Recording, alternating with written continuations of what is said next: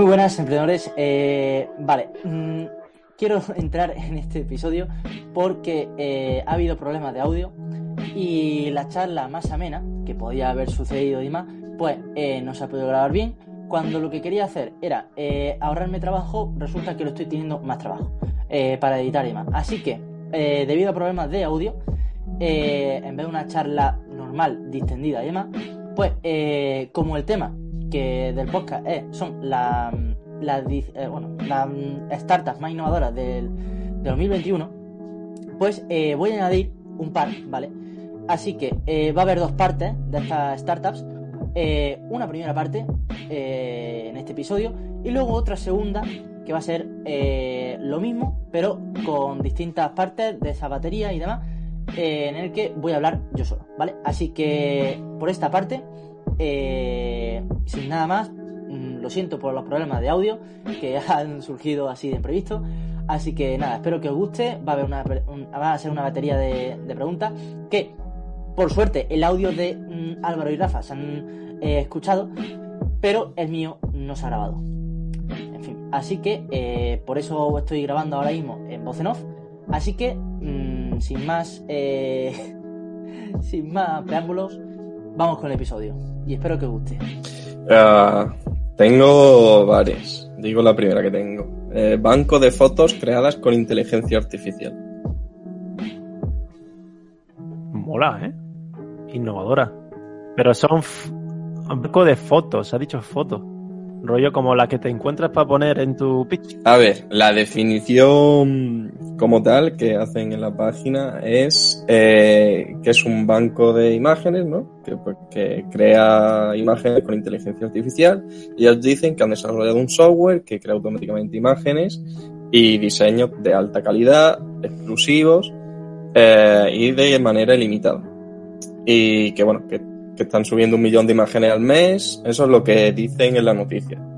Ah, yo como idea le veo potencial el hecho de crear imágenes con inteligencia artificial personalizadas. Hasta ahí lo veo bien como idea. Como modelo de negocio no sé, porque está el free pick de turno y todos estos bancos de imágenes que tienen un montón de imágenes gratis. Entonces ya no sé como modelo de negocio, al menos yo me he metido a la plataforma y ellos lo hacen tipo, oye, eh, inscríbete a una prueba de 30 días gratis y no sé si después hay que pagar o lo que sea. Yo me, he registrado, le he estado echando un ojo y la perspectiva que me he llevado es que es un MVP que lleva muy poco tiempo. ¿Cómo se llama la startup? Um, AI Tister. AI Tister. No me gusta el nombre, la verdad, parece que está en beta yo, ya te digo, por lo que he visto, por lo que he visto parece muy, muy a bajo nivel, porque, bueno, eh, la experiencia de usuario y la interfaz deja mucho que desear y luego estás probando a crear imágenes y realmente solo puedes crear imágenes que son texturas o de mármol o de granito. O sea que no son fotos de personas haciendo cosas. No, yo la idea que me lleva es que sí, supongo Claro, yo entiendo que puede que sea por eso, porque están comenzando y tendrán un producto mínimo viable con lo que están. Creo que puede tener potencial si tiran por ahí, por eso de combinar a lo mejor imágenes que no sean texturas, porque bueno, o a lo mejor se especializan en una sola cosa. le tienen que dar una vuelta, porque como está el free que te da imágenes gratis y tal, pues ahí hay un mercado que es bastante competitivo, pero tirando por la personalización y tal, pueden tener un nicho bueno. También es un mercado que mueve mucha pasta, ¿no? Si triunfa ahí. Por lo que yo he visto y he usado, a mí me ha dado la impresión de que es una plataforma a la que te escribe, le da un botón y te coge una foto random y te la da, de texturas. Eso es lo que a mí me ha percibido porque es simplemente decirle qué tamaño quieres y genérame la imagen. Eso puede tener mucho potencial, ¿eh? En plan, estoy buscando una foto que tenga estos elementos y te la genera y la mete. Ahora mismo no, no, lo tienen desarrollado y puede que vayan por ahí, pero supongo que estará en MVP o algo así, yo entiendo. Pero yo le veo potencial a lo que le idea. Está muy guapo. A ver, tienen que darle una vuelta a, a la experiencia de usuario, eso. desde mi punto de vista. Pero tiene potencial si lo saben dirigir bien. Yo he intentado evitar esas startups que usan inteligencia artificial, deep learning, no sé qué, porque son muchísimas y digo, bueno, ya habrán pillado esto algunas de esas.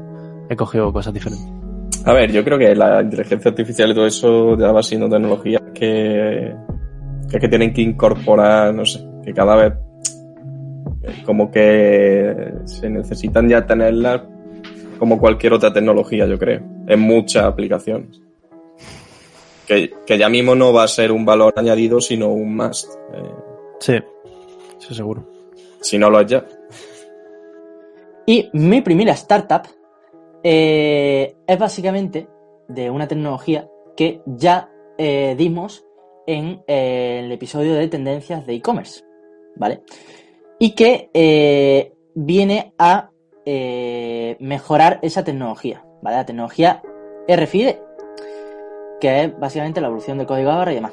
¿Qué ocurre? Que me gusta mucho la historia porque, eh, bueno, la startup se llama Willo, y básicamente son eh, etiquetas inteligentes sin baterías ni cableado. ¿Vale? Y eh, es una historia en la que esta persona mm, se podría decir que es un culo inquieto. ¿Vale? Que es eh, ingeniero electrónico especializado en comunicación, aviónica y guerra electrónica. Yo no sé lo de guerra electrónica y demás con dónde lo han metido, pero bueno, en fin. Eh, se llama Dani Moreno. ¿Vale? Eh, así que Dani Moreno, ¿vale? Básicamente quería eh, diseñar una nueva tecnología de identificación que en principio pudiera cubrir las necesidades básicas que pretendía atender la RFID, o sea, la tecnología de radiofrecuencia de identificación, ¿vale? Y que no tuviera limitaciones físicas de eficiencia, de coste y complejidad de implementación, ¿vale? Yo creo que, o sea, esa parte de limitaciones físicas, eh, supongo que es esa parte de, eh, bueno, de que esa tecnología, de no comprar o lo que sea, de comprar sin cola, de no llevar esa parte, ¿no? Entonces, lo que quería es evolucionar a esa parte. Entonces, eh, básicamente lo que han diseñado, no sé exactamente hasta dónde han sido eh, esto, pero básicamente han ha diseñado y han desarrollado y patentado un sistema de digitalización que permite interactuar con cualquier objeto o producto del mundo físico en tiempo real a través de una nueva generación de etiquetas inteligentes sin batería y con sensores físicos de temperatura y ubicación que funcionan únicamente con alimentación por energía Wi-Fi y opera sin necesidad de conectividad a la nube y con eh, capacidad de lectura masiva, pudiendo extender su aplicación a nivel industrial y transectorial. En fin. Básicamente, yo lo que entiendo es que es la típica de estas etiquetas de sudadera que nos dicen, oye, recorta no sé qué, que a veces nos pitan en los postes estos de supermercado y eh, que quitan esos postes, por así decir, de supermercado. Creo que eso es a lo que eh, se refiere con esa parte. Creo que a eso es lo que se refiere. Pero yo no tenía ni idea de la- las etiquetas tienen batería, cableado y todo esos rollos. ¿En qué caso? O sea, lo de sin batería y cable yo creo que es esa parte de marketing, ¿no? El título de marketing, pero que en realidad no es algo tan novedoso, por así. O sea, eso es una evolución a la tecnología RFID. Ah, vale, vale, vale. Vale. O sea, un traqueo y sabe cuándo se sale de la tienda, si lo roba, no saben qué sitio está. Ok, ahora comprendo. Eso es como el Air, AirTag, creo que se llama, de Apple. No sé si sabéis lo que es.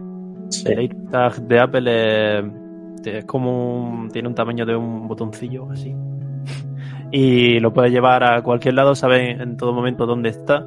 Y si, por ejemplo, se puede poner a la cartera y, y el móvil te dice exactamente, eh, imagínate que tengo aquí en el móvil, me, indica una flechita donde se encuentra eh, tu cartera y te va acercando, va pitando cada vez más y más hasta que lo encuentres. Es bastante más avanzado, supongo, porque un- vale 30 pavos esa mierda. Pero sí, lo que me estás contando es, supongo, una solución mucho más barata y se puede aplicar cualquier tipo de producto, por lo tanto, guay. Mm, Yo que estoy pensando, porque estaba pensando en la tecnología esa que hablamos, que eso iba relacionado todo con el tema de comprar sin tener que pagar en una caja, ¿no? Pero guay. esa, Bueno, dirás. ¿eso es entonces la misma tecnología que dijiste lo- la otra vez? ¿O es diferente?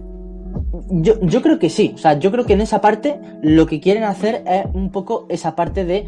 eh, o sea, lo que habla de limitaciones físicas y demás, creo que es esa parte de eh, eficiencia, de. O sea.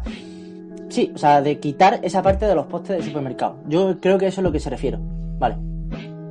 Y Sí, porque la- como son sensores y demás de temperatura y ubicación, yo creo que en esa parte eh, y esa tecnología RFID, pues si demás, pues tampoco es que fuera tan mm, no es tan acorde, o sea, no es tan acorde, no es tan disruptivo, pero simplemente es una evolución a eso. Vale. Sí, reducir la infraestructura en sí, porque al final va a tener que tener ese sensor que te indique si esto entiendo, ¿no? Pues voy a hablar de una startup malagueña nacida en 2019 que ha recibido ya una inversión de un millón de euros y se llama OWO. OW. Eh, está destinada a videojuegos e incluso películas.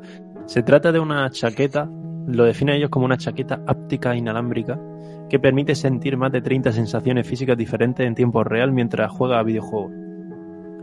Entonces, es la polla y, y es verdad que hay muchas empresas intentando eso. Te pone una chaqueta, tiene muchos motores de vibración y tú vas sintiendo lo que siente en el videojuego y tal.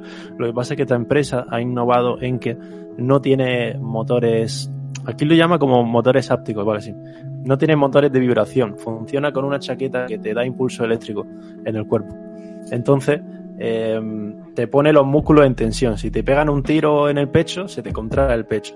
Si estás cogiendo pesas en el videojuego, sientes todo el, el cuerpo encogido. O, cuando vas saltando, o cuando saltas también se te encoge todo el cuerpo y luego se libera y tal. Y te da una sensación de estar mucho más inmerso. Funcionaría para los videojuegos, para... eh, es que he visto incluso películas que están sincronizadas con eso. Y si el protagonista pega un salto, está volando, no sé qué, pues se siente mucho más integrado. Eh, y bueno, eh, parece que está disfrut- disfrutando, triunfando bastante. y empresas como Sony o Meta, el ex, ex Facebook, están invirtiendo en, en esta tecnología áptica, pero no en ello. Están en- invirtiendo en cosas parecidas, pero estos son los, los pioneros, OWO, y no sé qué, qué será en el futuro, pero parece que le está yendo bien y quieren que el, se venda a partir de 2022 con un precio de 390 euros que no me parece tan caro, la verdad. Pinta bien, ¿eh? O sea, es una chaqueta, ¿no? O sea, traje completo todavía no, ¿no?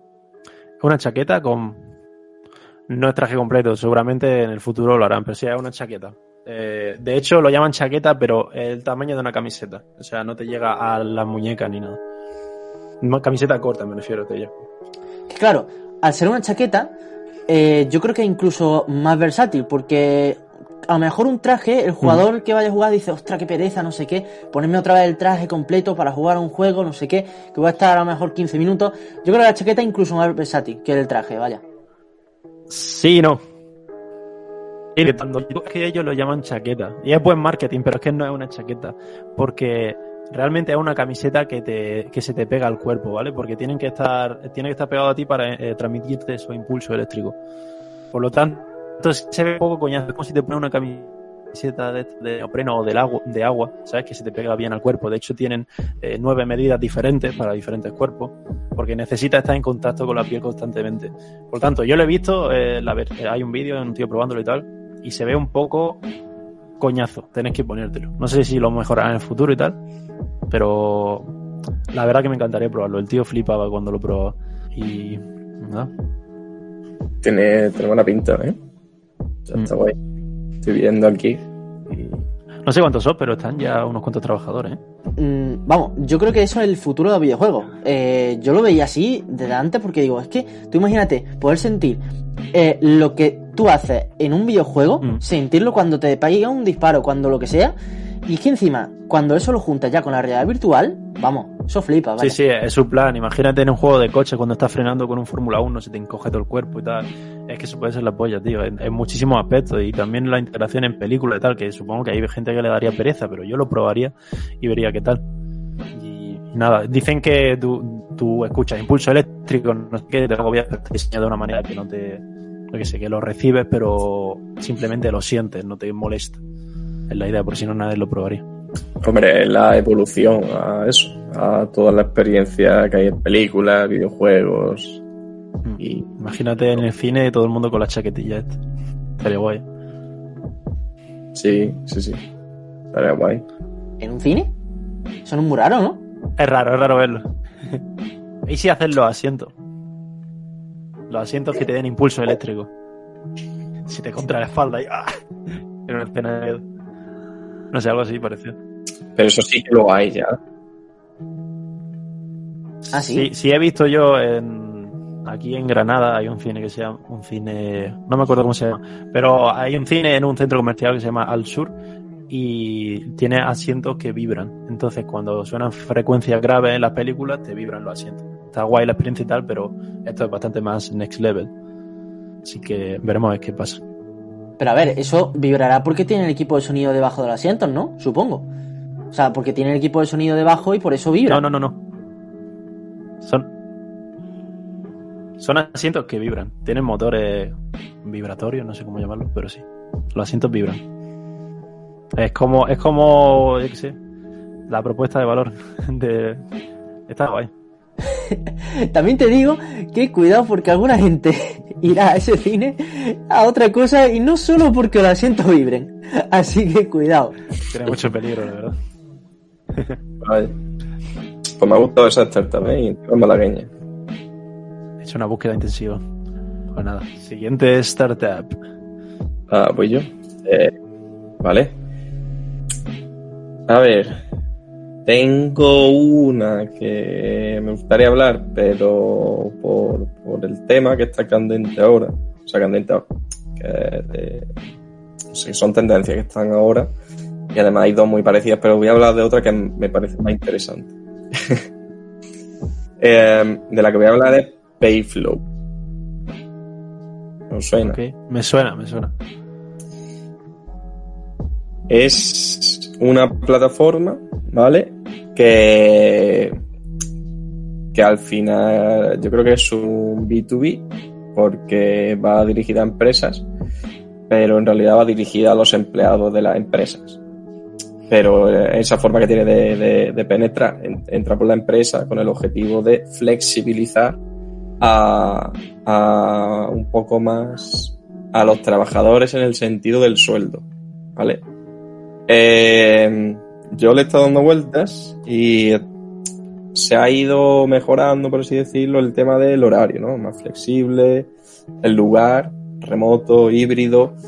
Y esta gente ataca lo siguiente, que es el salario, permitiendo que a los trabajadores que puedas cobrar cuando tú quieras. Es decir, eh, que puedan solicitar cobrar de semana en semana o de quincena en quincena o de esa forma, que no tengas que esperarte al último día del mes para cobrar, sino que a través de esta aplicación, pues eh, se integra en la empresa y pues cada trabajador puede solicitar el dinero eh, que quiera coger del sueldo que tiene ese mes.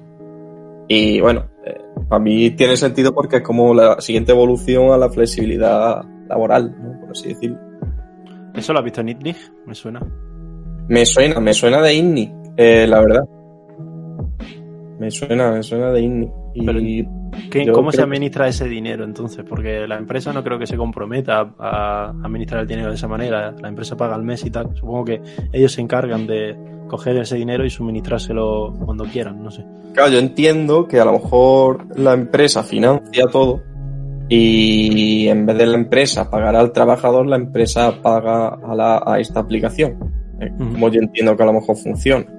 Entonces la empresa se asegura que sigue igual, no cambia nada. Y el, el- la gestión ya lo hace la, la aplicación. Creo que sí que salió en INNI. Y, a ver, no es un modelo revolucionario ni innovador, pero sí es verdad que le está dando una vuelta a algo que ya estaba establecido y que mejora por lo que hay. Sí, pero.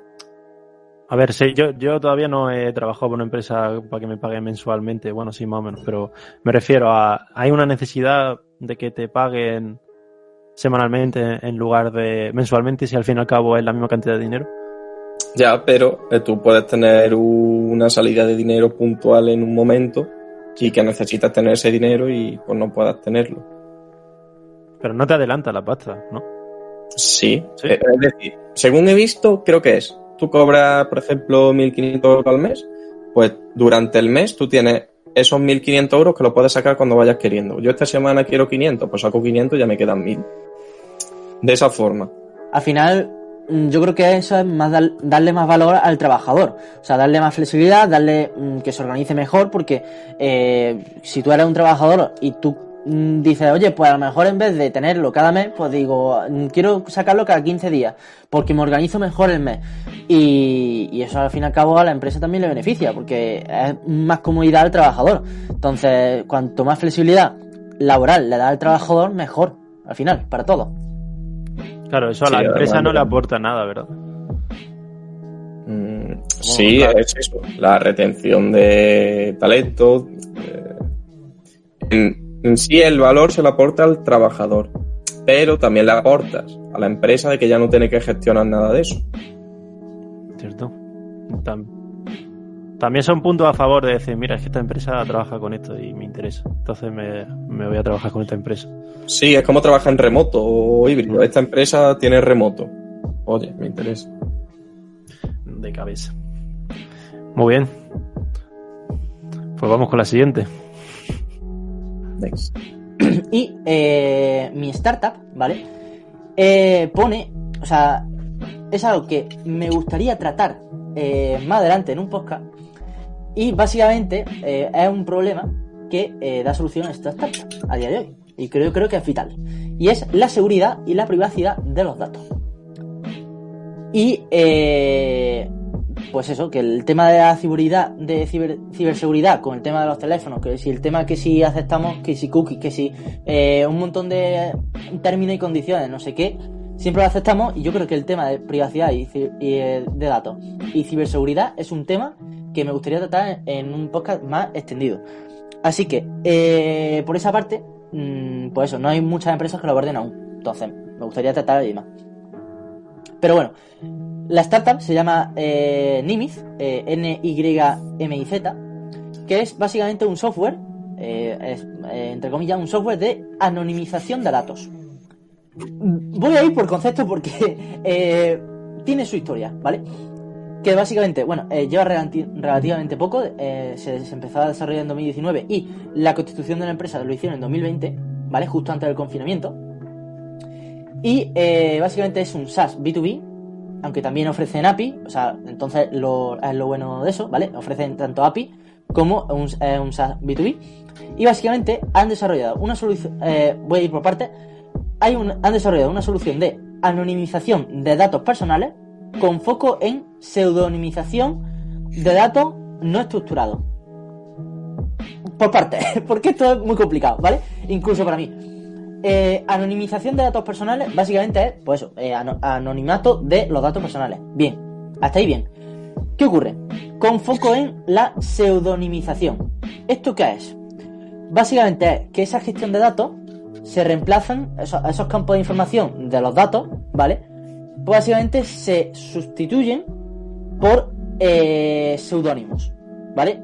Que en plan de que eh, Juan Pablo no sé qué, pues a lo mejor lo, lo sustituyen por otra parte, o sea, por otra palabra que no tiene sentido para nosotros, o puede tener sentido para el sistema, pero tiene sentido para el sistema. O sea, para nosotros puede ser una palabra aleatoria, pero para el sistema no. Entonces, esa es mm, lo que se denomina pseudonización, se- pseudominización, ¿vale? Que emplean sinónimos e identificaciones artificiales, ¿vale? Y luego de datos no estructurados, es decir, de documentos, eh, tipos PDF, imágenes y escaneos, que es donde reside la ventaja competitiva de, de este SaaS, que permiten protegerlo de hackeo, de cumplir leyes de protección de datos y demás. Vale, o sea, como que añaden otra capa más a, a la privacidad. Sí, al fin y al cabo es una capa más. O sea, una capa más de lo que es comúnmente, eh, pues, y que permite, pues eso, protegerlo de cumplir leyes de protección de datos, del hackeo, de analítica posterior, eh, con solo dos clics y que todo ello basado en inteligencia artificial. Vale, vale. ¿A quién Eh, le venden ese servicio? Ahí es donde iba yo a llegar. Eh, que básicamente los sensores, los sectores a los que se enfoca eh, son la salud, eh, el tema de los seguros, el financiero, el legal, el utility y la administración pública. Y que, bueno, está, mm, está eh, pasando por el Product Mar- Market Fit, eh, validando el producto con los primeros clientes y eh, ha levantado una ronda semilla de 440.000 euros. Nada mal. Hombre, yo el tema de la imagen, la verdad que no sé cómo las... eh, o sea, la privacidad que tienen las imágenes, si directamente la recogen y la guardan como tal, la pasan por un procesado o algo. Si no lo hacen, que es lo que tú dices que esto sí hace, Y sí, ¿No? la- eh, hombre, una ventaja competitiva puede haber empresas, pero no empresas que implementen la inteligencia artificial y luego también eh, tema de uso, anonimización de datos, de estas, sí, de estas cosas raras. sí, a ver, En Voice no Tema-. Sí, el tema de la anonimización, eh, bueno, lo que ha dicho, no sé ni cómo se pronuncia. Y tal, sí que está más. Sí, sí que está desarrollado, yo creo. Hay muchas cosas para anonimizar los datos y tal, que usan los desarrolladores y todo eso. Por eso te he dicho que, le met- que al final lo que hacen es meterle una capa más con eso de los seudónimos. Y luego lo otro que ha dicho de los PDFs y tal, entiendo que Hombre, eh, ahí ya es lo que te he dicho, que yo no sé qué, cómo se hace ahora, porque el tema datos estructurados eh, lo encriptan y tal, pero las imágenes no sé cómo la- las encriptan. Pero sí que, no sé si lo hace, pero sí que es, puede ser interesante eso, que a través de inteligencia artificial descomponga la imagen. Igual que tú con inteligencia artificial puedes detectar una palabra escrita, pues también puedes detectar esa palabra escrita, ver qué patrón, bueno, eh, descomponerla y ese patrón de descomposición, pues como cuando anonimizan los datos. Entiendo. Bien, pues paso a la siguiente. Venga, dale. Vale. Pues voy a hablar de una en Barcelona que ha sido invertida con más de 260.000 euros, nacida en 2021, o sea que van que se las pelan. Se llama Deale y lo que hace es conectar a empresas con inversores de una manera rápida y transparente. Buscan minimizar el tiempo dedicado a encontrar inversores, facilitando los procesos y ahorrar el tiempo y esfuerzo. Básicamente, se me ha venido a la cabeza que esto es como el Tinder de los inversores con, los, con las startups. ¿Cómo se llama? es- se llama Deale. Es que podríamos- justo hoy he visto otra empresa que hace algo de eso. Que sea, empe- empezaba por B. Espérate, porque le he dado me gusta el LinkedIn. Y nada, dicen que han conseguido conectar a un total de 130 empresas de momento y han acumulado una facturación, bueno, supongo que entre inversores y estas empresas, de 375 millones de euros. Así que les va bien a los chavales. Ojo. Entonces hace de intermediario, ¿no? Exacto. Supongo que es una plataforma en la que se promocionan los inversores y a la vez las empresas, las startups. Entonces se pueden buscar unos con otros. Yo puedo encontrar a qué inversor quiero y tal. Mira, la que yo he visto, justo lo que yo he visto se llama Biznaga Valley. Y básicamente eso, como un buscador de inversores en, según la localización. Qué guapo, tío. Pues ya, ya hacía falta. Yo es que esta, eh, no sé si esta es de Málaga, esta que yo he visto, pero al menos te informa de los que hay en Málaga. Es como un buscador donde tú puedes, tienen buscador para que tú introduzcas el nombre o bien tú puedes seleccionar la categoría Venture Capital, Business Angel, Angel, Angel Network o localización. Málaga, en este caso solo me deja escoger Málaga, remoto, Marbella. Entiendo que a lo mejor esto está enfocado ahora mismo en Málaga. Ujú. Mola, tío. I like it. Muy bien, pues pasamos a la siguiente. No tengo más que añadir de esto, la verdad. A ver, eh, voy yo, ¿no? Bueno, a ver. Así. Voy a mencionar una por encima, que voy a pasar a la otra. Solo por mencionarla. Una se llama Hotelulu, ¿vale? Y, y es como un supermercado, pero un supermercado de productos cloud.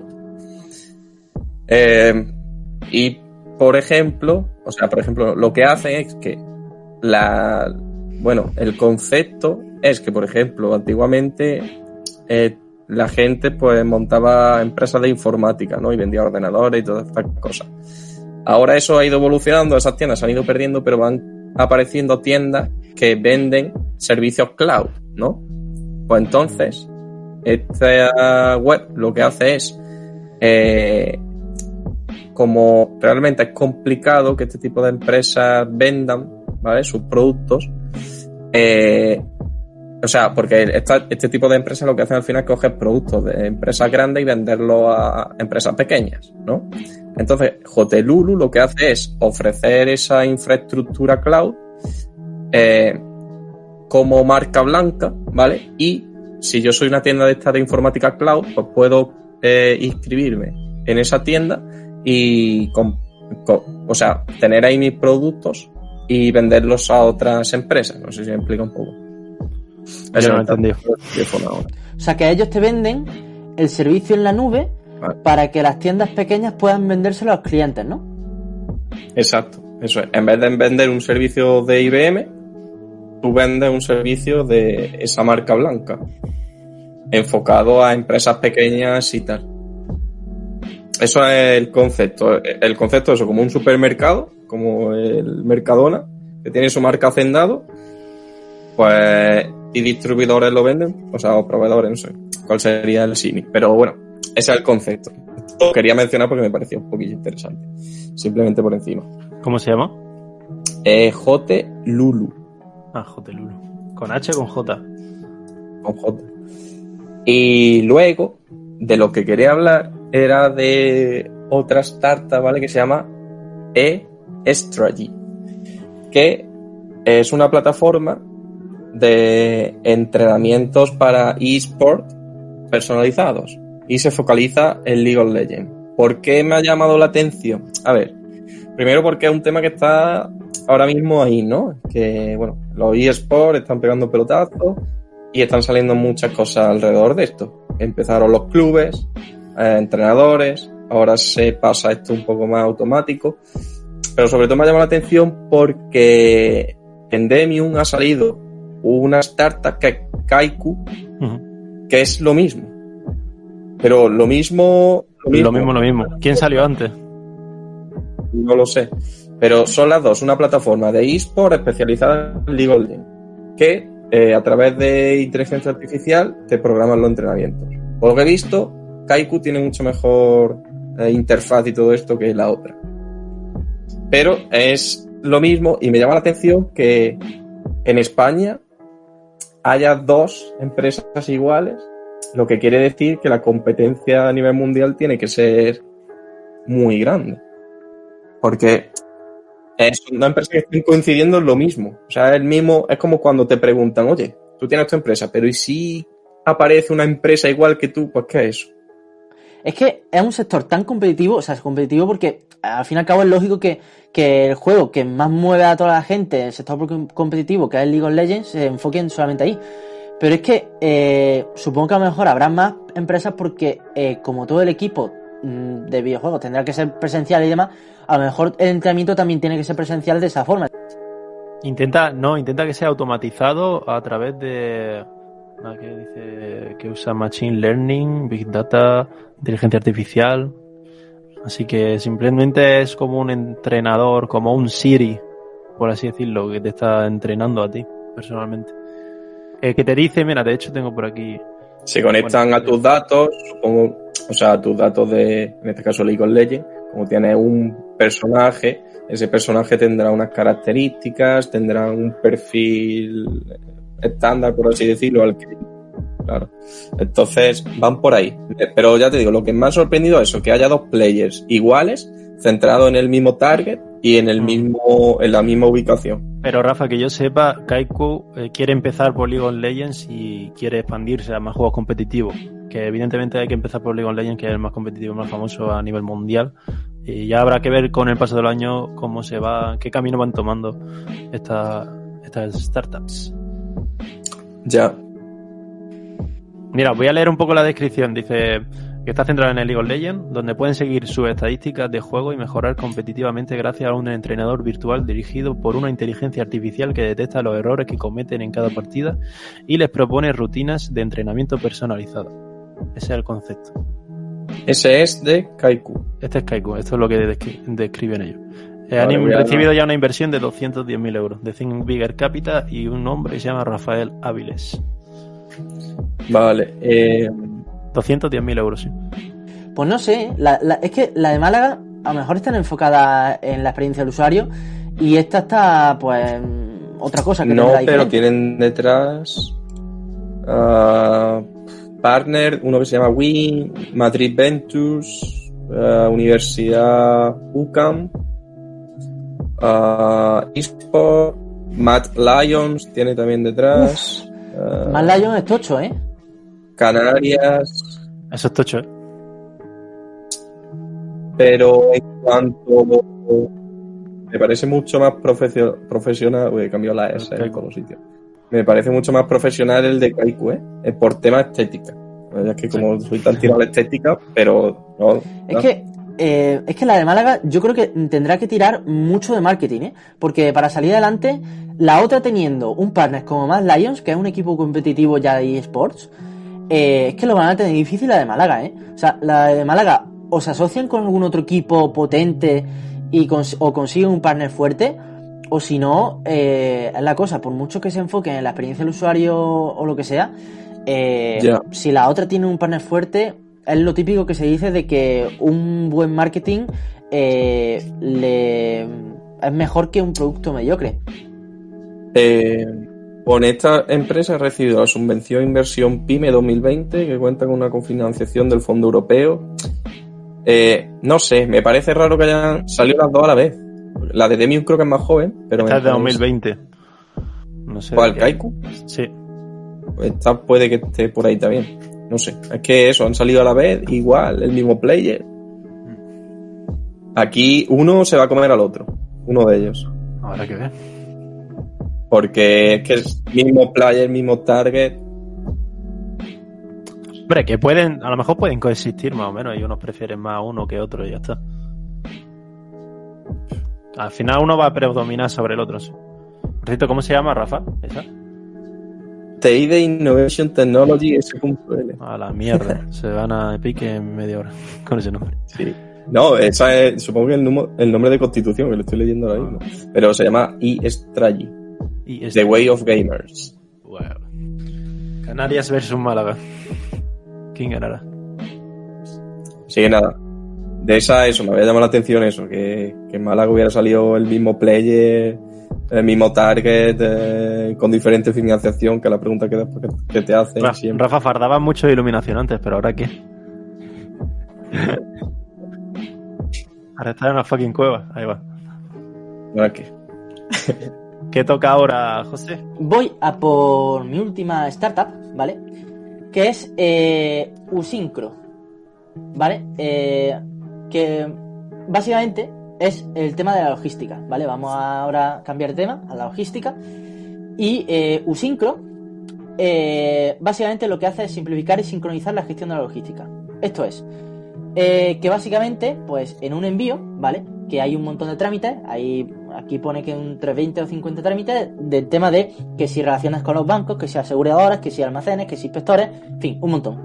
Y en ese proceso hay un montón de problemas que sobre todo es el uso frecuente de procesos manuales, eh, basados en papel, como mensajería, no sé qué, en fin.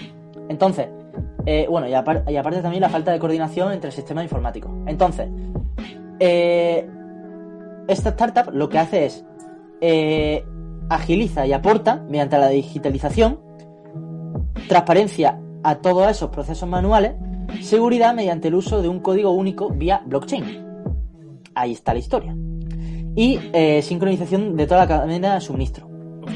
Pero vaya, que al fin y al cabo, eh, y ahí está, y ahí está lo que yo le había dicho antes a Rafa de, la tecnología blockchain.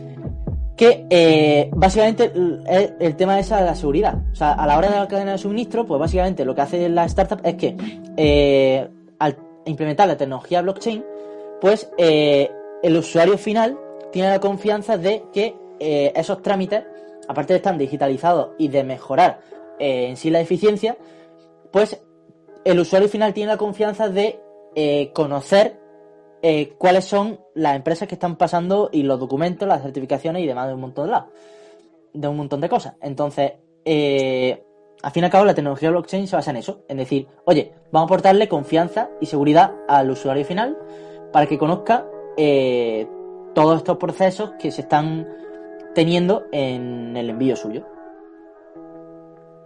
O sea que están mezclando el tema blockchain con envío físico de paquetes. Sí, o sea, es todo de logística y en todo de logística se basa en eso en el envío. O sea, en la seguridad de toda esa cadena de suministro, pues eh, se engloba en eso. Vale, supongo que ese servicio va dirigido a empresas, ¿no? No a clientes. A mí, si pido por Amazon, tampoco me raya mucho que haya un seguimiento por blockchain. Sí, yo, yo creo que será un tema B2B.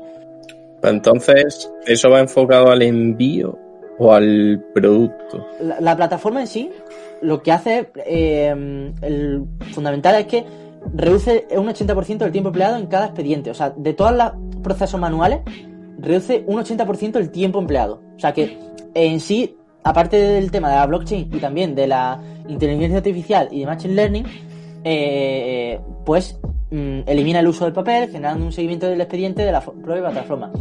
Que eso sí lo hay, claro, sí lo hay. Pero que no implemente la tecnología blockchain, machine learning y, y demás. Y combinar todo eso con lo que yo estaba diciendo antes, que era el tema de. mm, de que se sepa por, por quién ha pasado, en plan, si ese producto pertenece a la tienda, es que ya, es- supongo que iba por ahí, ¿no? Por lo que, lo que tú decías de tecnología de blockchain. A saber que ese producto todavía pertenece a la tienda, si tú te lo has llevado, pues para que lo estás robando. O si lo has comprado, ya sabes que es tuyo, y si después lo tienes que vender en segunda mano, ya sabes que ha pasado por ti, que no ha por nadie más antes. Está guay también, por ejemplo, productos, eh, eh, ¿cómo, cómo se dice esto? 100% ecológicos, bueno, no son ecológicos, pero sin residuos 100%. Un producto que te venda eso y además te venda el valor ese, pues esto lo, lo tenemos trazado con blockchain y de esas formas puedes saber el usuario final dónde se ha producido, todos los intercambios que ha habido, todas esas cosas. Pues eso está bien interesante de cara a vender un producto físico. De hecho, hay un montón de criptomonedas de que mm, ya implementan, pues, eh, por ejemplo, el tema de la blockchain. Hay criptomonedas que ya implementan, o sea, que ya tienen su propia blockchain y que eh, hay. Pero eso es más, mi pregunta es más, ¿eso la propia empresa que produce ese producto de cero es quien lo integra? ¿O una empresa de terceros la que te integra eso a esa empresa productora? Es decir, yo tengo una tienda de camisetas y quiero poner ese blockchain. O la tecnología esa. Yo creo que hay como dos formas de, hacerlo.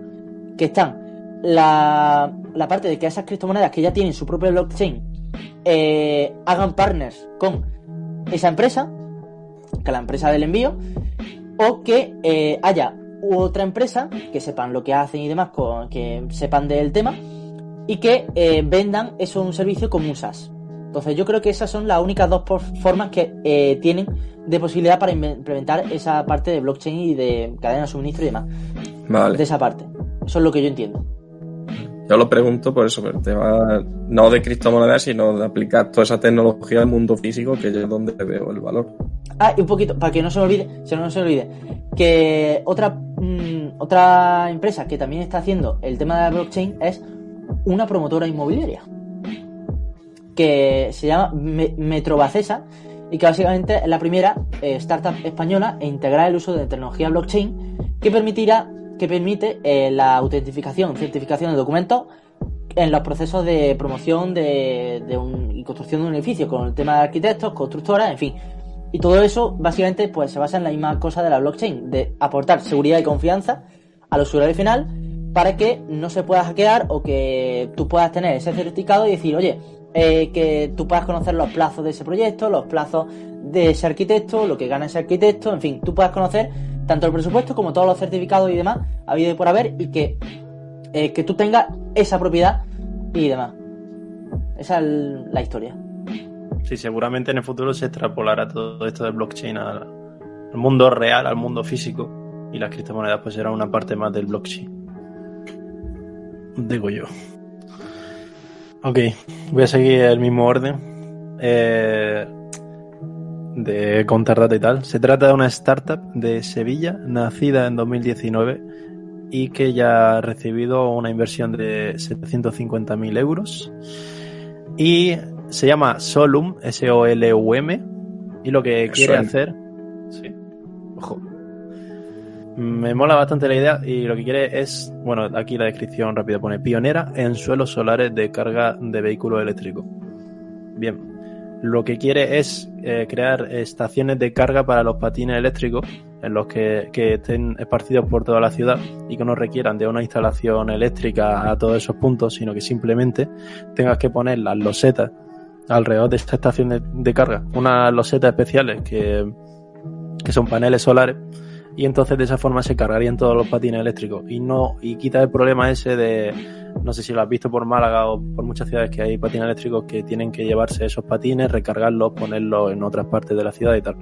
Entonces esto solventa mucho ese problema. Tienen mucho, muchas estaciones de carga, no requiere de una instalación muy bestia porque simplemente tienes que colocar esas losetas y le, le das la energía a esa estación de carga y, y cargas todos los patines que quieras sin problema.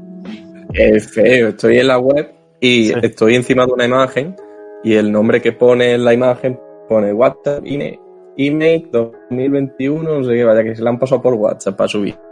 O algo de eso. ¿Qué estás inspeccionando ya la página web o qué? No, hombre, pero si tú el rato lo dejas encima de la foto, hay como un título que tú eso lo puedes configurar, creo. Ya, pues ellos han Ah. dejado el título Ah, de mira, cuando lo, han lo estoy pasado, viendo, lo estoy viendo, cierto. Que se habrán pasado la foto por WhatsApp, lo habrá dicho, oye, pásame esto. Bueno, total. Ah, ¿qué estabas diciendo, José? Te he cortado. ¿Cuando pisa la baldosa se carga de forma inalámbrica o cómo es eso? No, no, no, no. No. Imagínate que es. eh, mira, te voy a enseñar la foto. Y así te ilustra. Y a la gente, pues ahora. ¿Lo veis? Al final, Vale. lo, lo que hace es que tiene una placa solar.